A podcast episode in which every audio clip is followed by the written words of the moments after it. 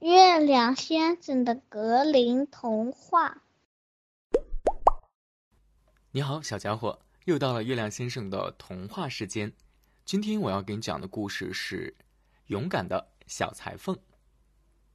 话说，已经到了夏季，在一个阳光明媚的早晨，一个小裁缝坐在靠窗的台子边，竭尽全力的做着手中的活儿。这时，街上走来了一个农家妇女，边走边吆喝：“卖果酱啦，物美价廉呀！”小裁缝觉得这声音挺悦耳，于是就将一头有着卷发的脑袋伸出了窗外，喊叫道：“上这儿来吧，亲爱的太太，您的货这儿有人要。”农妇手提沉甸甸的篮子，跨上台阶，来到小裁缝跟前，按照小裁缝的吩咐，打开了一个又一个的罐子。小裁缝挨个仔细的查看，还把罐子举到鼻子跟前闻了又闻，最后才说道：“给我来半罐，亲爱的太太，再少一点也行。”农夫原来以为找到了好买主呢，他把小裁缝要的一点点果酱如数称给他之后，就气呼呼的嘟囔着走了。愿上帝保佑！小裁缝嚷嚷道：“这些果酱能给我带来好胃口。”他从柜子里拿出面包，切了一片下来，把果酱涂在上面。我心里有数，不会不可口的。他说：“不过我得先做完这件衣服再吃。”于是他把涂了果酱的面包放在身旁，继续缝了起来，心里感到美滋滋的，针脚就一针比一针大了。这时，果酱香甜的气味招引来了一群苍蝇。他们纷纷落在面包上，要品尝一下这美味佳肴。哪有你们的份儿啊！小裁缝说着，把苍蝇赶跑了。苍蝇才不理睬他说了什么，怎么也不肯走。于是，落在面包上的苍蝇越来越多了。这一下子，小裁缝火冒三丈，随手拿起一条毛巾，朝着苍蝇狠命的打了下去，打死了整整七只苍蝇，有的连腿儿都给打飞了。你可真了不起，小裁缝自夸道。说完，还不禁对自己的勇敢大加赞赏。全城的人都应该知道你的壮举。说罢，小裁缝风风火火的为自己裁剪了一条腰带，缝好后，在上面绣了几个醒目的大字，一下子打死七个。这不仅仅是全城，他突然喊了起来，还得让全世界的人都知道。说到这儿，他的心激动的欢蹦乱跳，活像一只小羊羔的尾巴。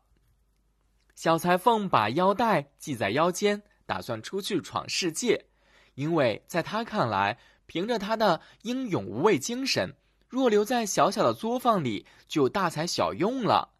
动身前，他四下里搜寻了一番，看看有没有值得带上的东西，却只发现了一块陈干酪。就随手装在口袋里，在门前，他发现灌木丛中被困住了一只小鸟，便捉来放进装干酪的口袋里。随后，他便得意洋洋的上路了。由于个子小，他身轻如燕，走起来一点儿也不感到累。走着走着，来到一座大山上，他到了山顶一看，发现一个力大无穷的巨人正坐在那儿，悠然自得的。环顾左右，小裁缝壮着胆子走到巨人跟前，跟他打招呼：“你好，伙计，你坐在这儿眺望大世界是吧？我正要去闯闯世界嘞，怎么样？有没有心思跟我一块儿去？”巨人轻蔑的瞟了他一眼，扯着嗓子对他说：“你这个小可怜虫，弱不禁风罢了。”哈哈，你这么小看我是吗？你再往这儿瞧瞧，小裁缝回答道。说着，解开上衣，露出腰带来给巨人看。你念一念，就知道我是何等人了。巨人念了起来，一下子打死七个。巨人以为这位裁缝一下子打死的是七个人，心里不禁对小裁缝产生了几分敬意。不过，他决定要和小裁缝先试试身手。于是就捡起一块大石头来，用手使劲儿的一捏，捏的石头都滴出了水。要是你真有力气，巨人说：“也来这么一手吧。”就这个呀，小裁缝说：“对本人来说，跟玩儿似的。”说着，小裁缝把手伸进口袋里，掏出那块软绵绵的干酪来，轻轻一捏，乳汁就冒了出来。巨人看了，不知道说什么才好，却怀疑起来：这个小人是不是真的有那么大的力气？随后，巨人又捡起一块石头来，朝空中猛地一抛，石头飞得特别高，用肉眼都几乎看不见。喏，巨人说。可怜的小矮子，你也来一下。的确扔得挺高，小裁缝回敬道。可是你扔的那块石头还是掉回到了地上。本人给你露一手，扔出去就不会再掉回来。说罢，他从口袋里把那只小鸟捉了出来，向空中一扔，重获自由的小鸟欢欢喜喜的飞走了，头也不回一下便无影无踪。喂，伙计！这一手还行吧？小裁缝问道。“我不否认，扔东西你还行。”巨人回答说。“现在我再瞧瞧你能不能扛得动重的东西。”巨人把小裁缝领到一棵已经砍倒在地的大橡树跟前。“你要是真有力气，就帮我把这棵树从林子里抬走。”“好的。”小裁缝说，“你扛树干，我扛树枝。”这树枝可是最难弄的呀！巨人扛起树干，小裁缝却坐在了一根树枝上面。巨人没法回头看，不得不整个扛着大树。其实啊，也是扛着坐在树枝上的小裁缝。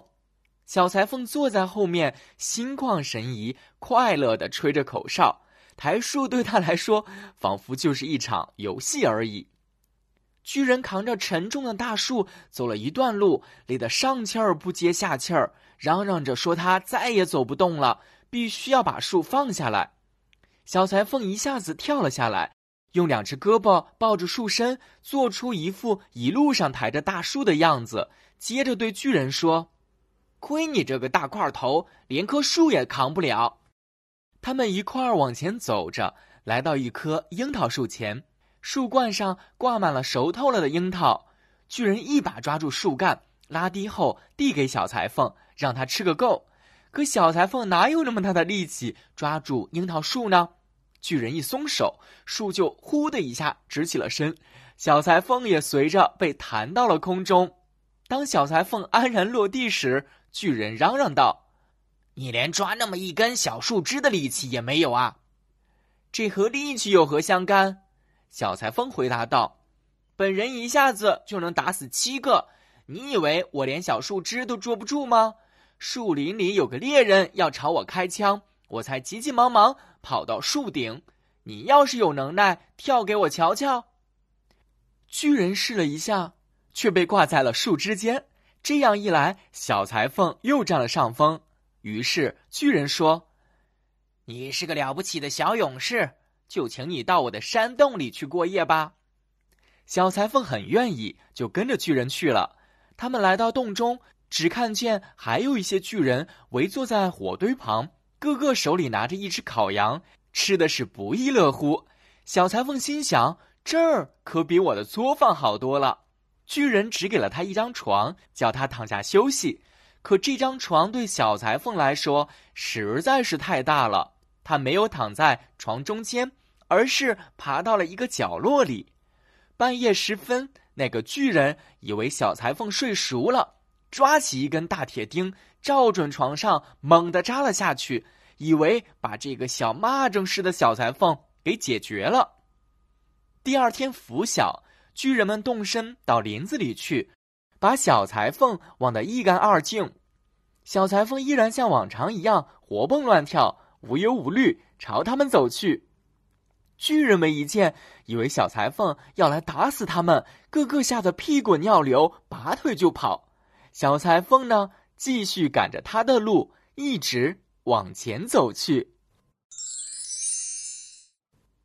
这就是今天我要给你讲的故事，亲爱的小朋友们，今天月亮先生还要给你留一个思考题。